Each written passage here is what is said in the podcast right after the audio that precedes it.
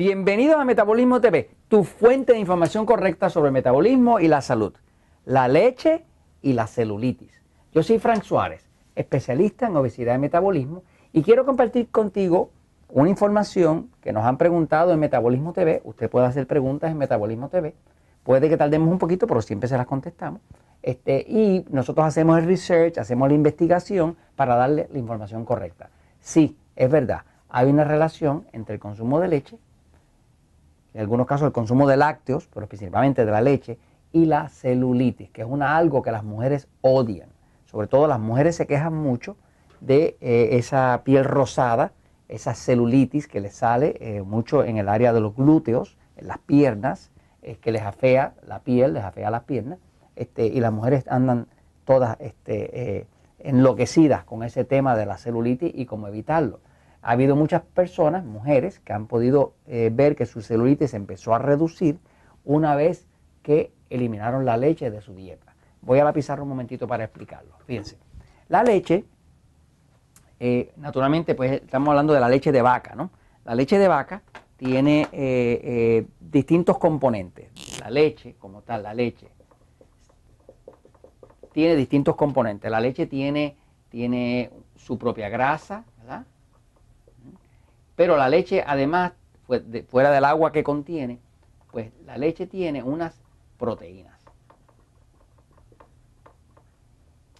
Las proteínas de la leche son varias. Por ejemplo, hay una que nosotros lo usamos dentro de los batidos, los batidos de, que usamos para ayudar a las personas a adelgazar, ¿verdad? Como así como metabolic protein, ¿no?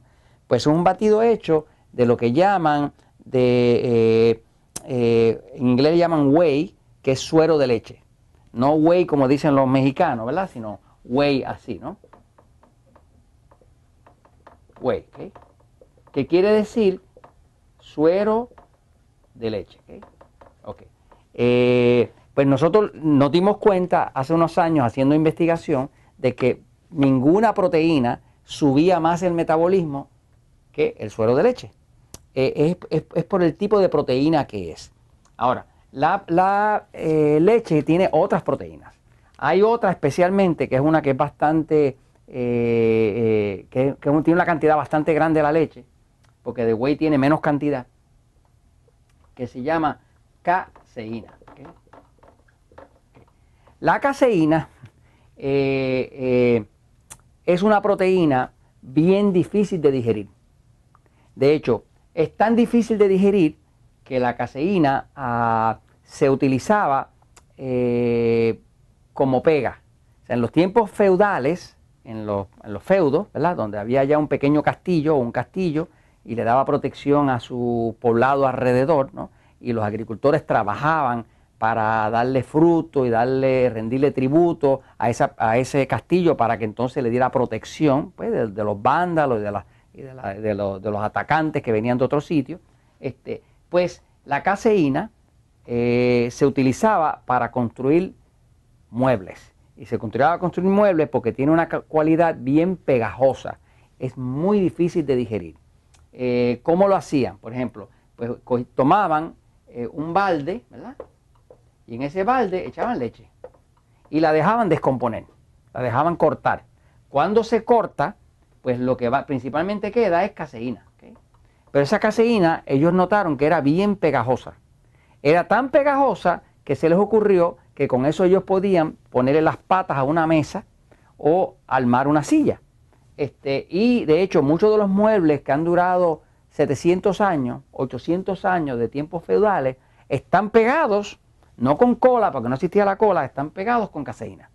¿Qué pasa? Con eso le estoy diciendo que esta sustancia, la caseína, que es una eh, de las proteínas de la leche, no se parece mucho al suero de leche.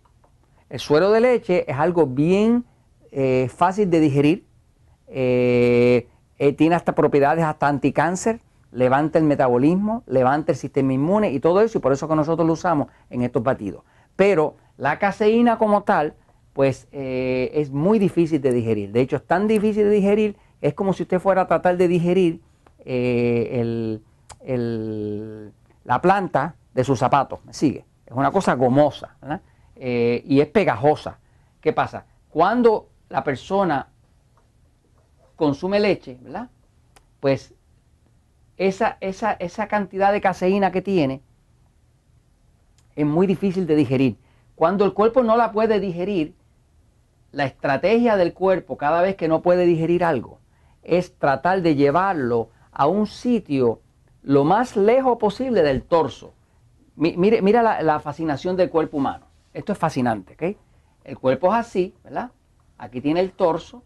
Obviamente en el torso es que están todos los órganos vitales. Está el corazón, está el hígado, está el páncreas, están los pulmones. O sea que los órganos vitales están en el centro, siempre en el centro del torso.